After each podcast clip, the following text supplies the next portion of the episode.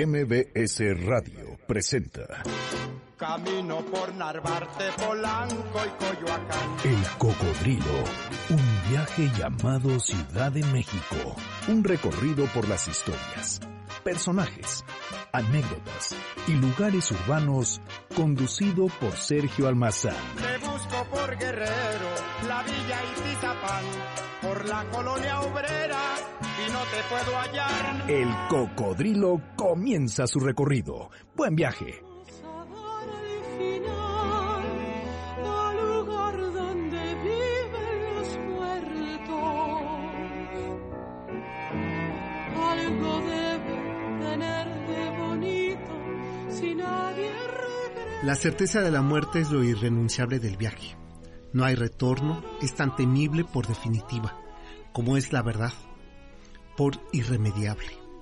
No pronunciamos, no deseamos, no la nombramos, pero la Catrina nos acecha a veces más cerca, otra más lejana a nuestra sombra, hasta que un día la vida y la muerte se dan la mano y el suspiro contenido, ese aliento, ese hilito de vida, se libera para dejar al cuerpo sin latidos, sin más que la memoria de lo que fue.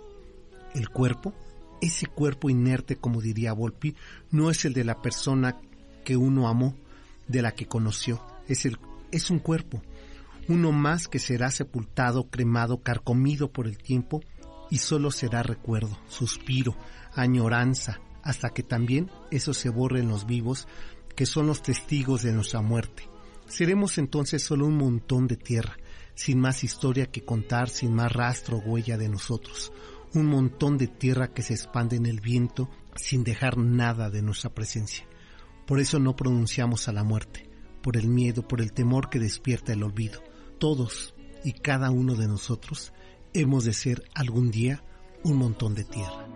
Ollitas quebradas, ollitas quebradas, cada día.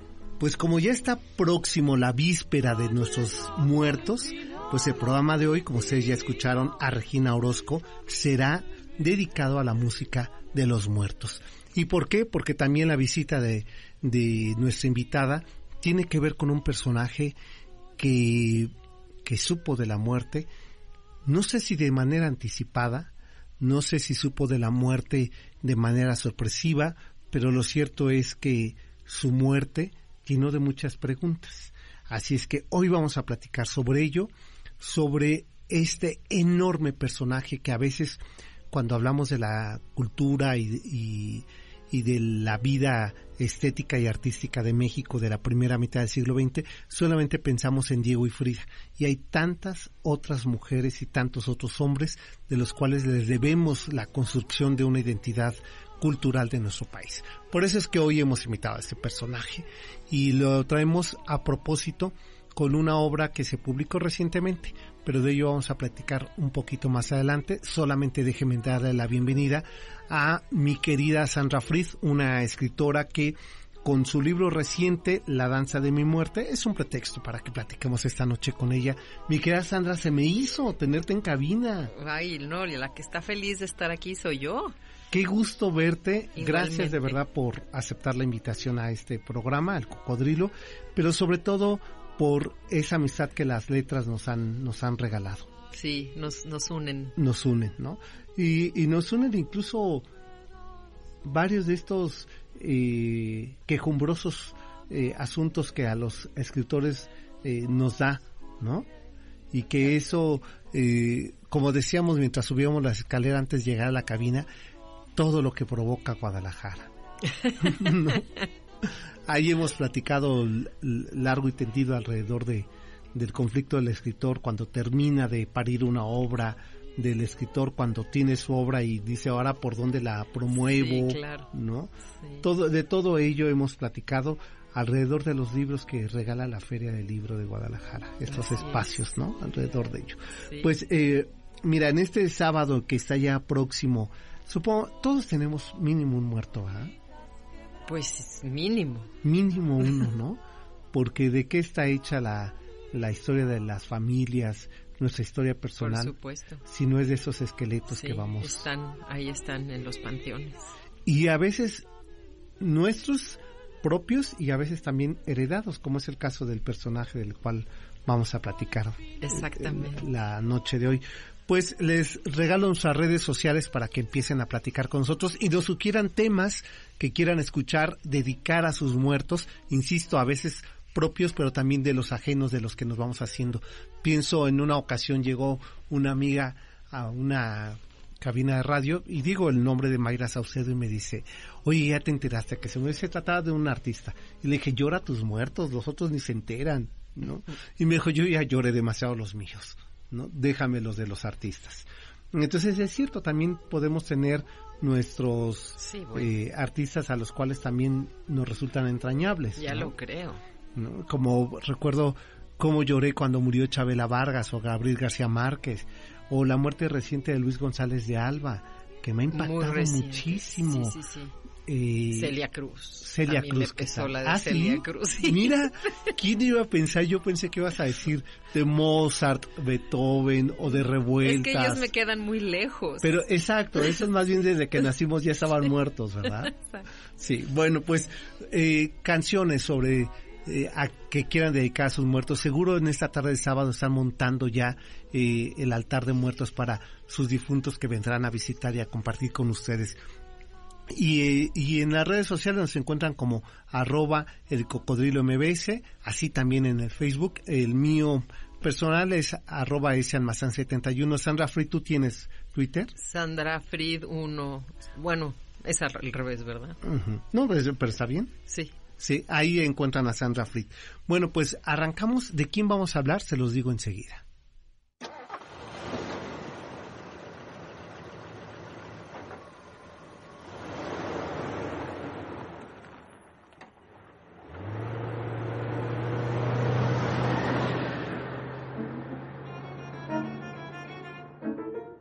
En la vida de Nelly Campobello todo es misterio, desde su nacimiento hasta su muerte.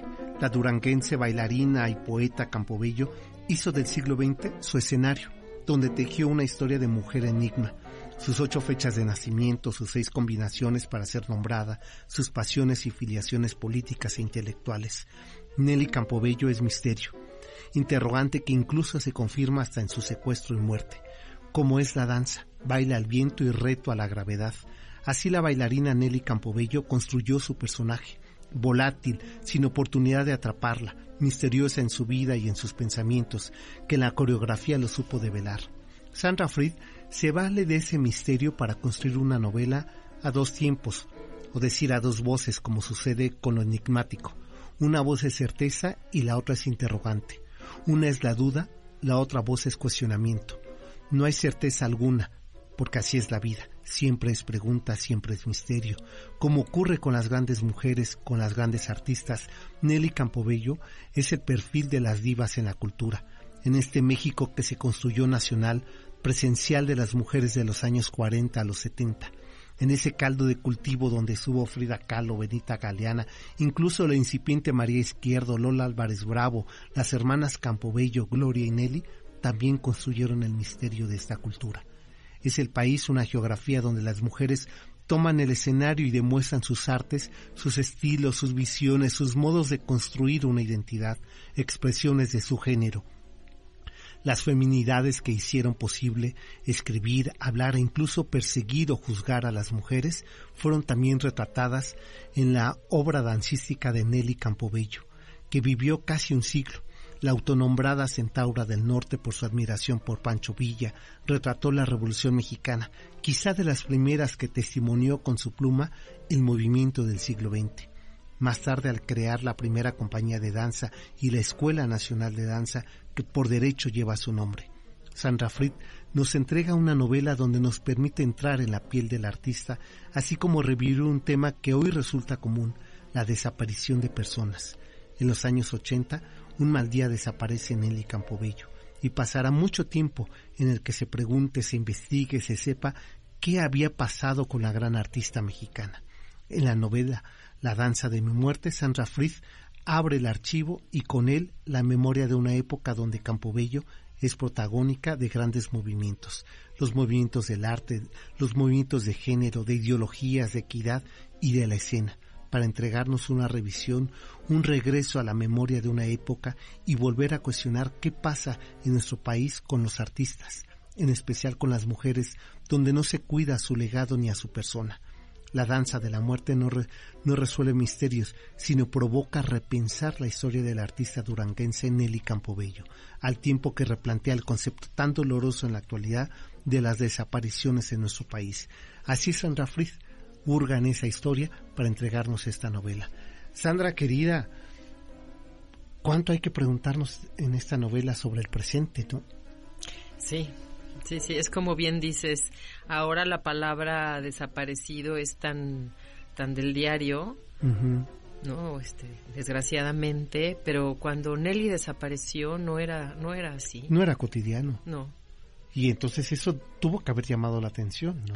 Pues sí llamó la atención. De hecho, yo todavía recuerdo en ese entonces eh, de ver en los periódicos diario una nota que decía dónde está Nelly pero bueno, si no es por esta comisión eh, formada por César Delgado que acudió a Derechos Humanos para, para que la buscaran, no sé si al día de hoy ya hubieran dado con, con, ella.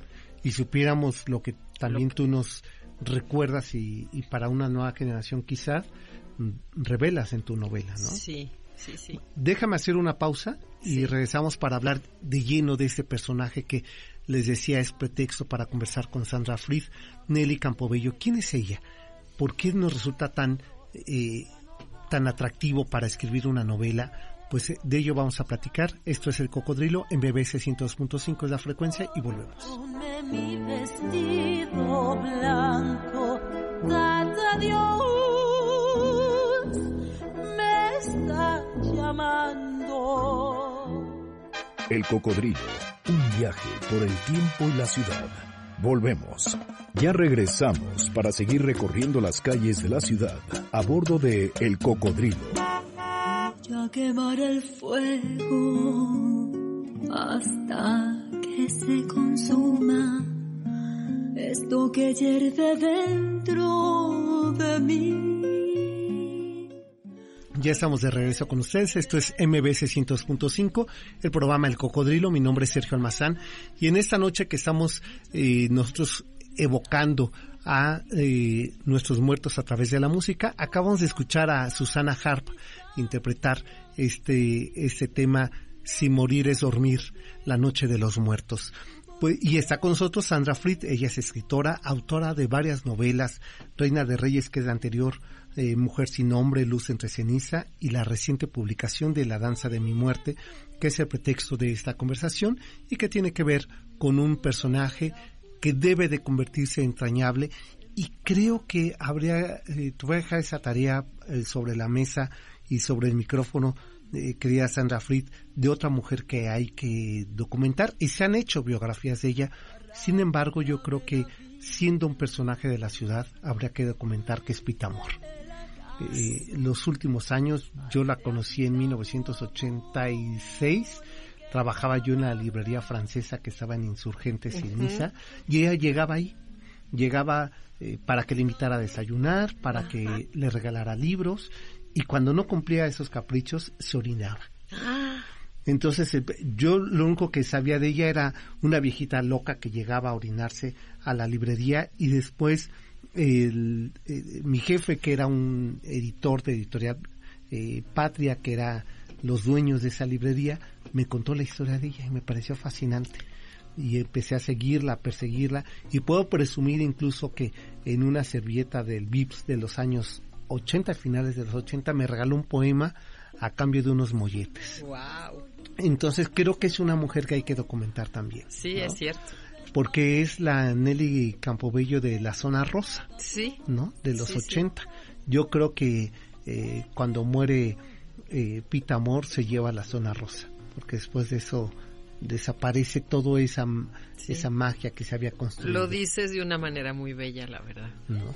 Y Nelly Campobello había construido también un discurso alrededor de, del arte, de las mujeres, en esa primera mitad del siglo XX. Sí, fue una mujer muy valiente, porque además no tuvo, ella misma lo dice en algún texto, que no tuvo grandes estudios.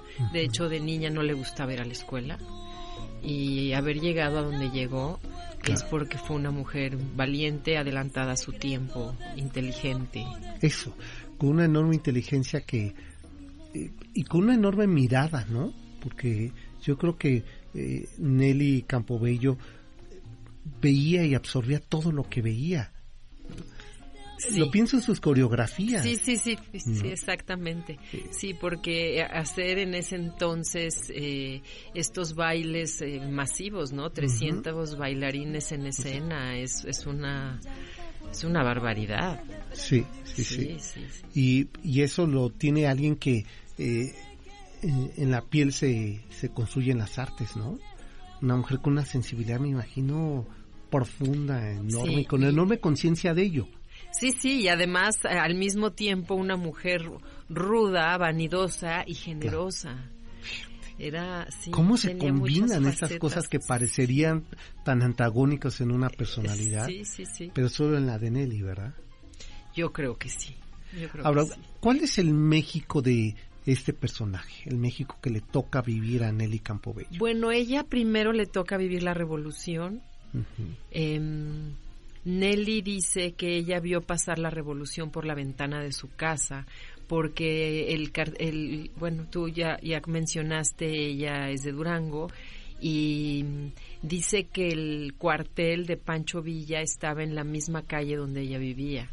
Entonces ella de adolescente creció rodeada de colgados, de fusilados, de cadáveres alrededor de su casa.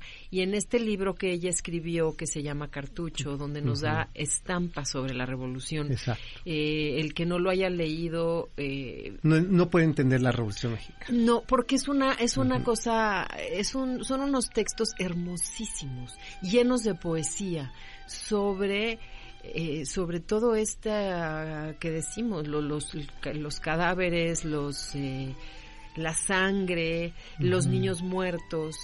Entonces e, ella em, hace este libro que se llama Cartucho. Y después, eh, bueno, eran muchos hermanos. Ella también amaba profundamente a su mamá. A Rafaela. A doña Rafaela. Eh, de hecho, en la novela no es un error, está escrito mamá con mayúscula, porque ella en sus textos escribe mamá con, mayúscula. Y después, cuando muere la madre, eh, Nelly viene a la Ciudad de México con sus hermanos, eran muchos hermanos, y pero bueno se van se van digamos eh, desperdigando. Unos regresan al norte uno se va a Estados Unidos. De qué años estamos hablando bueno, Nelly, la fecha que yo que yo creo que verdaderamente es la de nacimiento. De nacimiento es 1900 noviembre de 1900. Y como bien dijiste al inicio, ella dio muchas fechas. Eh, inclusive hay credenciales donde ella misma eh, pone 1907, por allá dice 1911.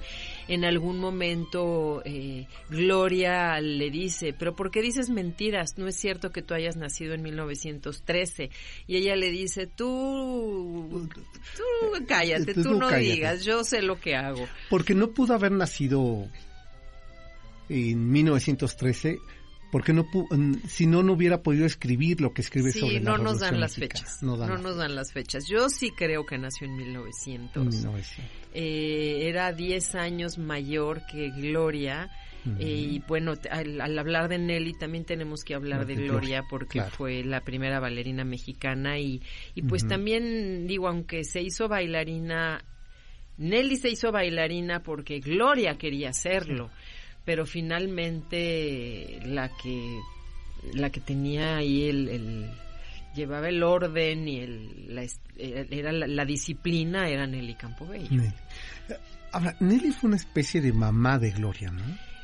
Sí, hace poco em, en alguna entrevista alguien me, me sugirió, me, bueno, comentó que, que por ahí se dice que Nelly fue la mamá de, de Gloria.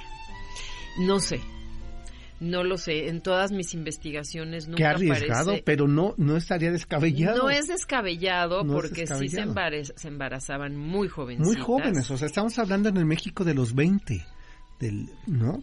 Este, todavía esta parte norte de la República, sí. eh, donde las los usos y costumbres, ¿no? Sí, sí. Podían, podía haber ocurrido. Podía haber sido. Sobre todo, a ver, también considerando la cantidad de hijos que tenía doña Rafaela sí. y una mujer eh, pues con una ignorancia mayor que era muy frecuente en mujeres del, del campo y de la provincia mexicana, incluso de la ciudad. Sí, claro, sí, sí, sí pudo haber sido. Sí pudo haber sido, o sea, en la época de la Revolución Mexicana, que estamos hablando de 1900, 1910, 1920, el índice de analfabetismo en México era más del 60% de la población. Sí, Eh, bueno, a ver, hoy todavía padecemos eh, problemas de, de gente creo. que no sabe leer y escribir en sí. siglo XXI, uh -huh. ¿no? Entonces, pudo haber sido, no está descabellado, pero no lo sabemos. No, no, no lo sabemos. No lo no sabemos. Lo sabemos eh. Y, y, bueno, entonces eh, empieza a, a, hacer su vida en, Nelly Campobello en esta ciudad, en esta ciudad que en los años 30. Sí, sí, sí, más o menos en esa época ella conoce a Martín Luis Guzmán, Guzmán claro. eh, por una anécdota muy curiosa que está en la novela y que Nelly lo cuenta uh -huh. en algún texto, que ella, ella dice que un tío, que un tío gringo le regaló un coche deportivo, un coche rojo. Uh -huh. Eh, un tío rico, yo lo leo como que ha de haber sido algún amante ah, de Nelly, man. porque sí, sí tuvo, sí, sí tuvo sus buenos affairs. Sus affairs, sí, sí, este. Entonces eh, quería vender su coche porque dice que ella iba con el hermano en, en Paseo de la Reforma a toda velocidad y que entonces e, ella llama los guardabosques del, de Chapultepec la detienen y le dicen que ese coche es extranjero y que no puede, no circular, puede circular en esta ciudad con claro. ese coche. Entonces ella llega a un periódico uh -huh. a poner un anuncio y eh, entra y dice que ve los este, las, estas mesas largas llenas de máquinas de escribir y que pregunta que quién es el director, nadie le presta atención y entonces ella se, se, mete a la oficina del fondo y, y quién es es Martín Luis Guzmán, uh -huh. al quien ella ni conocía. Y le dice que quiere que viene a, a, buscarlo porque quiere poner un anuncio en su periódico de que vende su coche su rojo. Coche. Así es como conoce a Martín Luis Guzmán, que bueno, es otra personalidad no, bueno. en la cultura de México. Claro. Y se hicieron amantes. Fueron sí. amantes muchos años. ¿Qué tal? Eh, regresando de esta pausa, te quiero preguntar qué fue lo que le sedujo a, a Martín Luis Guzmán de Nelly y a Nelly de él. Ajá. ¿No? Porque eh, son dos personalidades tremendamente fuertes. Sí. ¿no? Y, y, cómo los hizo estar juntos y, y, admirarse mutuamente, porque entiendo que había una admiración mutua de, de, de ellos. Pero eh, esto será regresando a la pausa. Esto es el Cocodrilo MBC 102.5, es la frecuencia. Está con nosotros Sandra Fritz y el pretexto es esta reciente eh, novela publicada por Planeta, La danza de mi muerte, sobre Nelly Campobello. Volvemos. Nunca ha pasado aquel día, aunque han pasado los años, nunca ha pasado aquel día.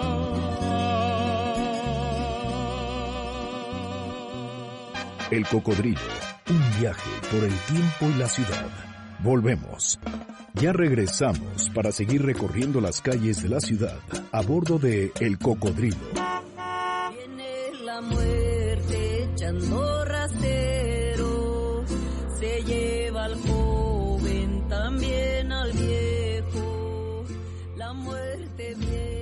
Estamos de regreso, esto es El Cocodrilo y esta noche nos acompaña Sandra Fritz. Y recuerden que eh, en este sábado pues nosotros estamos eh, conmemorando a nuestros eh, y a sus eh, difuntos. Así es que pídanos canciones a través de arroba salmazán 71 o arroba el cocodrilo mbs para que eh, pues también evoquen a sus muertos a través de la música mientras ya están quizá montando eh, los, las ofrendas y preparando los alimentos preferidos de los difuntos. Eh, Sandra, ¿tú montas eh, altar de muertos en tu casa? No. No. Yo el otro día decía, qué difícil eh, montar un altar eh, y lo pensaba en primera persona, porque me gusta tanto comer que sería muy difícil decirles, ay, cuando me muera ponen tal platillo, porque seguro en el trayecto se me va a antojar otro, ¿no? Entonces se vuelve complicado, pero al mismo tiempo es un es un rito de nunca olvidarlos.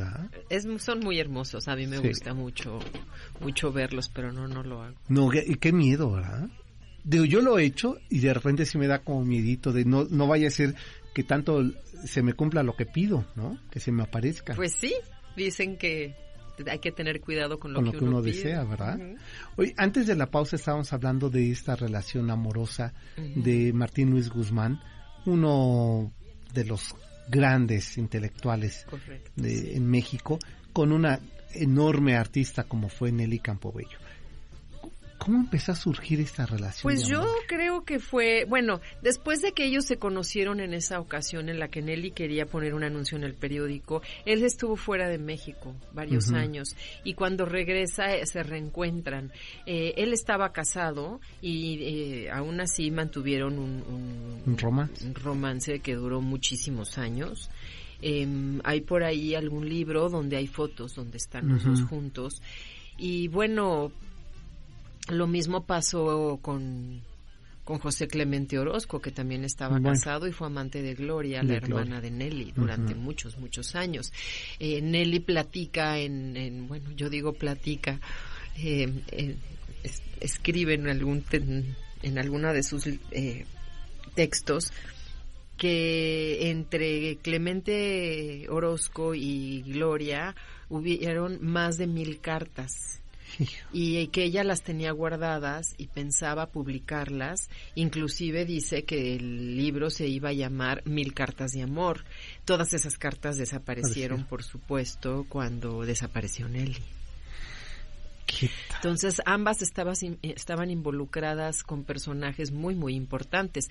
Clemente Orozco hacía las eh, pintaba las escenografías para los los bailes Por las coreografías. Claro. Ajá, y, y, mm, según me explica gente con la que he platicado por el, a raíz de, la novela, para cada escenografía eh, Orozco hacía cientos de bocetos que ahora costarían miles de dólares, Claro. que también están desaparecidos. Están desaparecidos. Sí, por supuesto. Y esta desaparición que no es fortuita, o sea, de estos materiales, Ujú. que digo, a ver, no contar con estos materiales es muy lamentable porque nos perdemos quizá la mitad de la otra historia de la cultura mexicana. Por ¿no? supuesto, sí. Pero más lamentable la desaparición de personas. Y esto va acompañado, ¿verdad? Claro, Uno está ligado porque había que desaparecer a Nelly para poderse robar todo aquello. Todo aquello.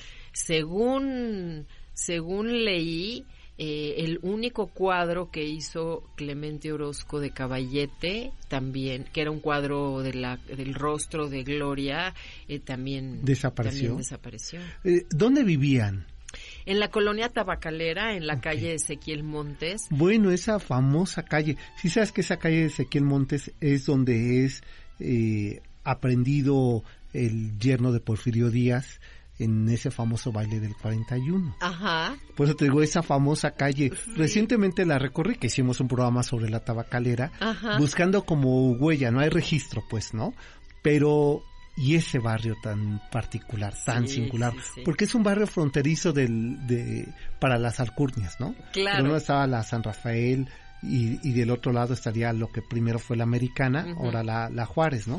Y ese barrio quedó ahí como perdido, Sí, pero de una enorme convocatoria que todavía yo recuerdo eh, haber visitado en, en una de sus cantinas a eh, Edmundo Valadez, ajá. ahí en la tabacalera. Entonces se, se convertía en el barrio eh, neurálgico de la cultura de esta ciudad. ¿no? Pues ahí vivían estas ahí mujeres. vivían estas y ahí de ahí fue eh, secuestrada.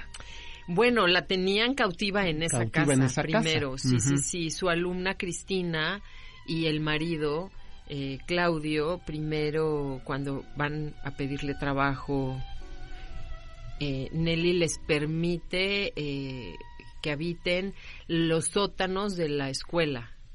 De la escuela de danza. De la escuela de danza. En Polanco. Y después eh, les permite, después ellos se van apoderando de Nelly. Nelly se va quedando sola y se va haciendo, pues, la soledad y la vejez. Y la vejez. claro. Se aprovechan de esto. Es la y peor combinación, ¿verdad? es la peor combinación y entonces después se mudan a su casa con el pretexto de cuidarla. Ellos tenían eh, su, su hijo menor. eh, fue Nelly fue la madrina de este niño al que Nelly quería muchísimo porque Nelly pe- pe- perdió un hijo muy niño a los dos años se le murió un hijo de, Hijo. de nombre Raúl entonces según Leo entre líneas, Nelly veía en este niño al hijo que ella había perdido. Entonces también se aprovechan de eso. Y, y se van, se mudan todos a vivir a esa casa. Sí, Y ahí es donde empiezan a desaparecer todos los tesoros de Nelly.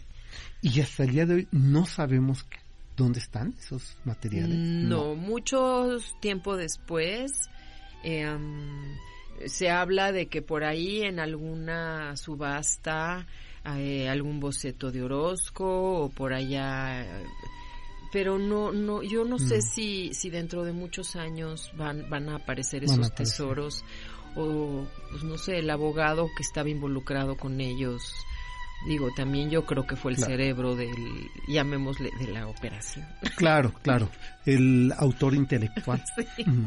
Sí. Eh, oye, recuerdo Adriana Malvido, eh, Sí. esta periodista y escritora a quien aprovecho para enviarle un saludo, eh, publicó, me acuerdo por ahí del año 2005, 2006, unas cartas, cartas de amor, este, de, de Siqueiros Ajá.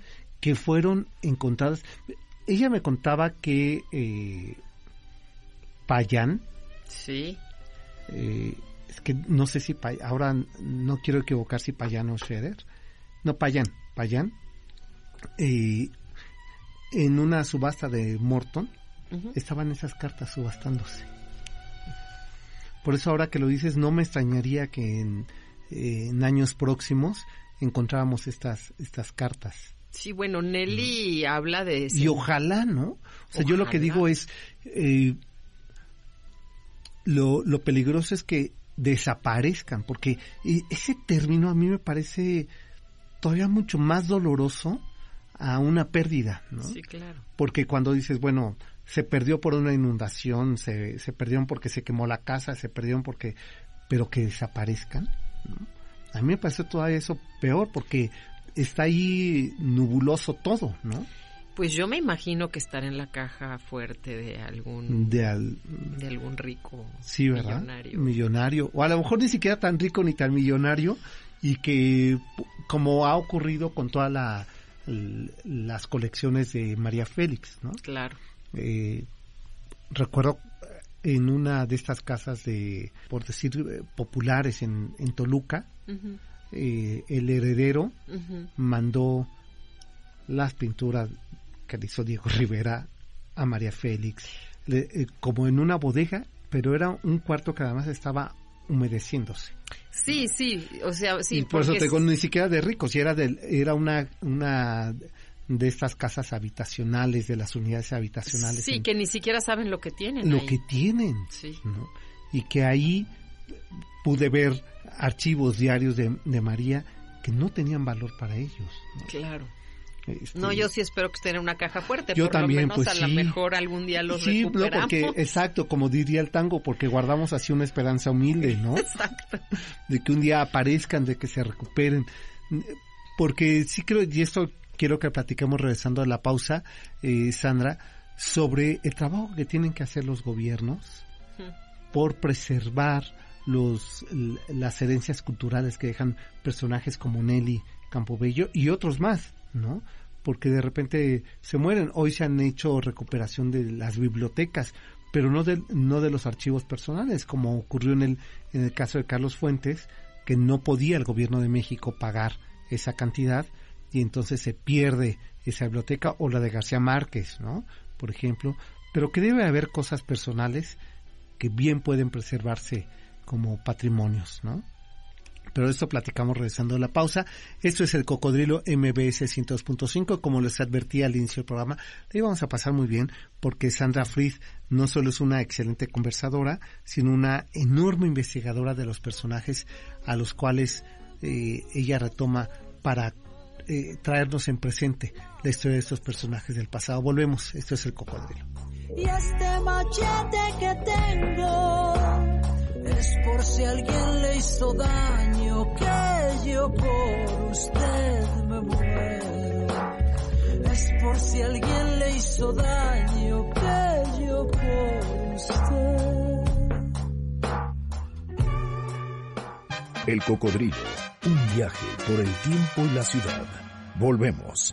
Ya regresamos para seguir recorriendo las calles de la ciudad a bordo de El Cocodrilo.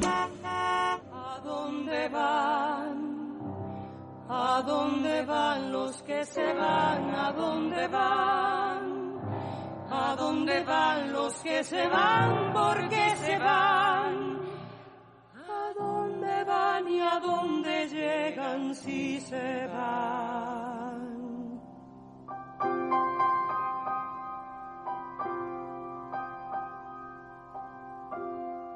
Estamos de regreso. Uy, si ustedes supieran lo que uno cuenta en los cortes, o si abrieran los micrófonos, ya nos hubieran corrido. Porque estamos hablando de esto, de, de veras de la poca sensibilidad. A ver, entiendo que, eh, y qué fortuna que este país produzca tantos artistas tan buenos, y entiendo que es difícil seguir la huella y poder resguardar los patrimonios pero uno lo puede hacer por generaciones, ¿no? Es decir, a ver, ¿quiénes son como los que vemos próximos? Yo lo primero que me pregunto cada que muere un personaje de esa talla, como recientemente la muerte de Luis González de Alba, Sí. lo primero que pregunto es quiénes son los herederos de su obra, no, no de las cosas materiales, porque esas eh, pueden valer o no. Lo pensaba en Teodoro González de León, que eh, pues yo lo veía con mucha frecuencia, fuimos vecinos, y lo veía con frecuencia con su camarita que tomaba fotos en el Parque México y lo veía con su hija. Y me atreví a preguntarle a su hija, ¿qué va a pasar con su casa? ¿no? Y me dijo, la vamos a tratar de preservar hasta donde podamos. ¿no? Se- amén de que era la casa de mi padre, eh, la arquitectura eh, en la calle de Ámsterdam es poco frecuente encontrar ar- arquitectura que hizo mi padre con esta casa. Lo que pasa es que es que son somos somos muy muy bárbaros. Sí, y, mu- y muy Eh, ambiciosos. Muy ambiciosos y muy dejados, qué fea palabra, pero bueno, eh, nadie se ocupa, nadie se preocupa, uno le echa la culpa al otro. En el caso de Nelly, no solo son todos estos tesoros, fue la misma Nelly que estuvo Mm, desaparecida durante claro. tantos años y que verdaderamente es como, como, como una... eh, es que como tantas tantas casualidades que pues el sobrino iba a ver pero entonces no lo dejaban y entonces los de Bellas Artes se hicieron un poco los locos y o sea no no puede ser No puede ser. este ahorita que hablas de la casa de este hombre eh, en el caso por ejemplo de la familia Mondragón Carmen Mm, Mondragón Carmen. esa casa esa casa eh, la tumbaron y ahora hay un edificio moderno Sí, hijo, eh, ¿Dónde está todo lo que había ahí adentro? claro. Eh, a raíz de que publiqué esta novela, recibo un, un- un mensaje, creo que fue a través de Facebook, de, de la hija de, de- de Cuevas, que yo ni no la conozco personalmente, Jimena A, a Cuevas, Jimena. donde me dice, acabo de leer tu novela y, y estoy... eh, me conmueve muchísimo porque lo mismo le están haciendo a mi padre. O sea, yo lo platico porque así fue, tal Así fue. cual lo recibí y yo no conozco a la familia Cuevas. Eh, en una entrevista me platican también de la tigresa. Bueno, Este, yo la fui a ver a Chiapas cuando estaba haciendo la novela de María Félix y literalmente vivía en el garage de esa casa. Entonces, Y le habían hecho creer que estaba eh, en la casa de, de las lomas y le habían montado hazme favor. la habitación en el garage en Chiapas, en Tuxtla Gutiérrez. ¿no? Hace poco leí una nota de ella que me decía me tenían drogado y, y no eran ni siquiera sus parientes, ¿eh? Ella había bautizado cuando fue senadora a un niño chapaneco que era muy brillante, ¿va? y fueron quienes la secuestraron. Sí, sí. Y no hacen nada los gobiernos. ¿no? No. Por recuperar. Eh, fíjate que hace, tengo un amigo que restaura casas de la colonia Roma y estando en la restauración de una casa, una casa con mucha humedad, eh, deciden eh, pues que no van, porque no se puede, ¿no? No puedes tumbar las paredes y hay que hacer algo para rescatar que no se vengan las fachadas abajo. Ajá. Y ellos raspan las paredes Lo y los albañiles encontraron que había una serie de tabiques eh, que no estaban pegados con el cemento, pues con la mezcla. Los quitan y ¿sabes qué encontraron? ¿Centenarios o qué? No, Es que dicen que... unos rollos, era una bolsa de plástico col- eh, y estaba envuelto un, un rollo que era el acta de nacimiento de José Emilio Pacheco. No, no lo puede ser. Su madre había guardado ahí esos documentos por si se inundaba. Entonces, la calle es eh, Zacatecas eh, y la otra esquina, no, es en Querétaro. Entonces, él dice hay que hacer una placa. Iba a ser un hotel boutique esa, esa casa. Entonces le dice al ya comprador, a él lo habían contratado originalmente eh, Salvador de María, que está con nosotros conociendo el programa regularmente, él había comprado esa casa. Y después se da cuenta que la inversión es muy grande y la vende. Entonces, pero le pide como única condición al comprador que le deje que él restaure la casa. Y le dice que sí, bueno, restauran y hacen este hotel y ahí encuentran esos documentos y le pide al dueño que por favor hagan una placa y eh, le llaman a José Emilio Pacheco y él dice, sí, sí, yo vivía ahí en esa casa. Y por lo menos hay una placa en, en la parte externa de la casa que conserva la fachada que dice que ahí vivió José Emilio Pacheco de niño. No nació ahí, pero ahí vivió de niño. ¿Cuántas cosas no están en los muros de las casas? Y que cuando los encuentran, pues los tiran. Lo mismo les Ah, da. claro. ¿no? Entonces, eh, eh, eh, pues necesitamos hacer como brigadas para eso. Pues yo creo que sí. En, en, cuando estaba haciendo la investigación sobre esta novela, en la hemeroteca eh, en- hay fotos donde están entrevistando a, a su secuestrador, a, a Claudio Fuentes o Cienfuentes, porque Ajá, también dio varios también, apellidos, claro. eh, donde se ve la casa al fondo. Eh, y se ven documentos, bueno, se, se ven papeles que a lo mejor no son nada, pero a lo mejor Pues eran sí. valiosísimos, Claro. ahí tirados entre los escombros. eh, bueno, Oye, ya la casa ya no existe. Pues la, la habían invadido los mazaguas, Ya. pero ya cuando fueron los reporteros ya le faltaba un pedazo de techo, ya se había venido abajo porque una, aparece que había una tina de esas antiguas Mm. eh, y había humedad, Humedad, entonces se desplomó. eh, ya habían hecho un boquete enorme por donde, según Claudio, se robaron los muebles, se robaron Ah, a alguien, ajá, se robó, alguien. y nadie se dio cuenta. Hijo. Entonces, este. Bueno, ¿Y, y existe hasta el día de hoy esa casa? pues sí, yo la. Digo, porque yo haciendo de Sherlock Holmes, se me antojaría ir, eh, seguro eran de duela, Sí. levantar las duelas. Pues sí, no, no sé ya en qué, sea- porque la, yo cuando fui a verla estaba detrás de la reja, había ah, pilas, pilas de, de ladrillos, tabiques, Sí. eh, y despe- bueno, este, como si hubieran vaciado un basurero en, en- del otro lado del, o sea, eran como dos rejas, ¿no? Em, y todo en un, en un abandono impresionante. Bueno, la, la casa de la colonia Guerrero de Antonio Rivas Mercado, Sí. este arquitecto que hizo la columna del Ángel de la Independencia, la rescataron. Y cuando estaban en el proceso de, te decía de la duela, es que encontraron el testamento. Bueno, Y- hay que decirle al público que si escondieron documentos o tesoros por Claro. ahí, pl- dígaselo, Diga- díganselo a quien más confianza. Confianza le tengan, claro. No se lo lleven a la muerte porque no van a saber y porque son todas las familias, nos resulta importante nuestra familia, ¿no?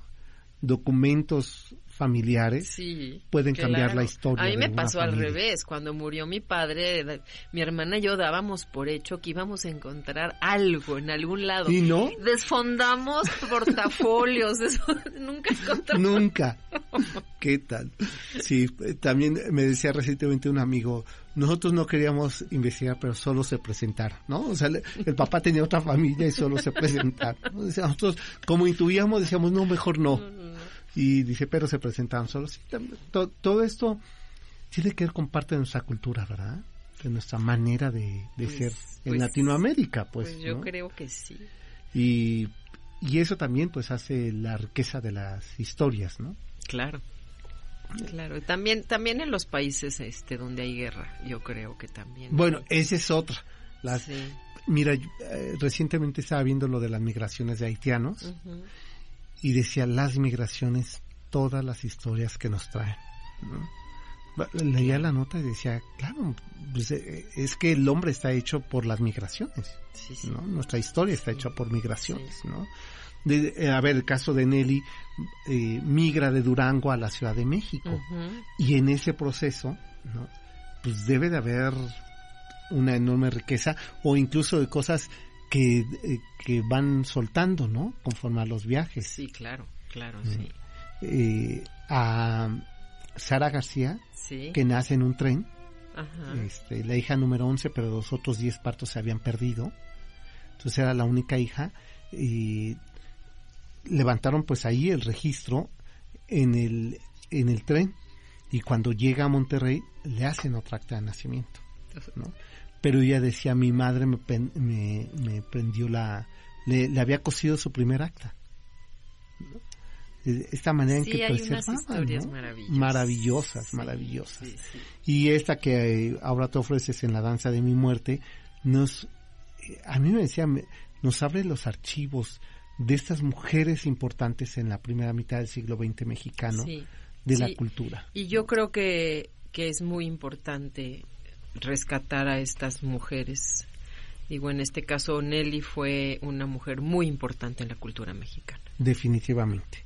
Y que, pues, la invitación es que a partir de esta conversación, Sandra Fritz se acerquen a, a leer La Danza de mi Muerte. Y les recomiendo uno antes, Reina de Reyes, que también a mí me parece que nos permite ubicar a estas mujeres con estos grandes políticos, con estos grandes personajes de la cultura mexicana, que a veces olvidamos a estas mujeres que están al lado de ellos. Sí, sí, ya ellos mismos. Hay gente, mientras escribía yo Reina de Reyes, hubo gente que me preguntó, ¿Alfonso Reyes, el de la calle de la Condesa? Decía, Dios mío, Alfonso Reyes es uno de los escritores más importantes que ha tenido intelectuales, diplomáticos de este país, no es una calle. Está recordado a través de una calle. O, presupone que eso nos ayuda a no olvidarlo. Sí, sí, sí, pero pues Pero ya somos otra generación. Es, bueno saber quién era Alfonso, Reyes. Claro que sí. Sandra Frit, qué rápido se nos fue la hora. Ay, sí.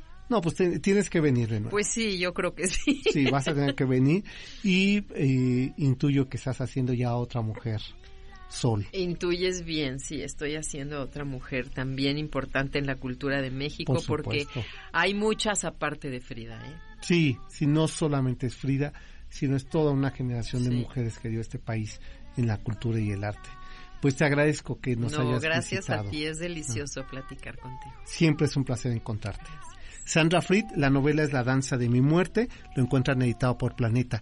Y nosotros ya nos vamos, ¿verdad, mi querida Janine? Pues nos encontramos el próximo sábado aquí y disfruten a sus muertos como a ustedes les plazca. y, por lo pronto los dejo con esta música y pásenla bien, buenas noches. Tu ropita, tu suéter de perlas, te veo te siento libre, te veo serena y te voy a llorar cada nota. Trataré de afinar con el alma rota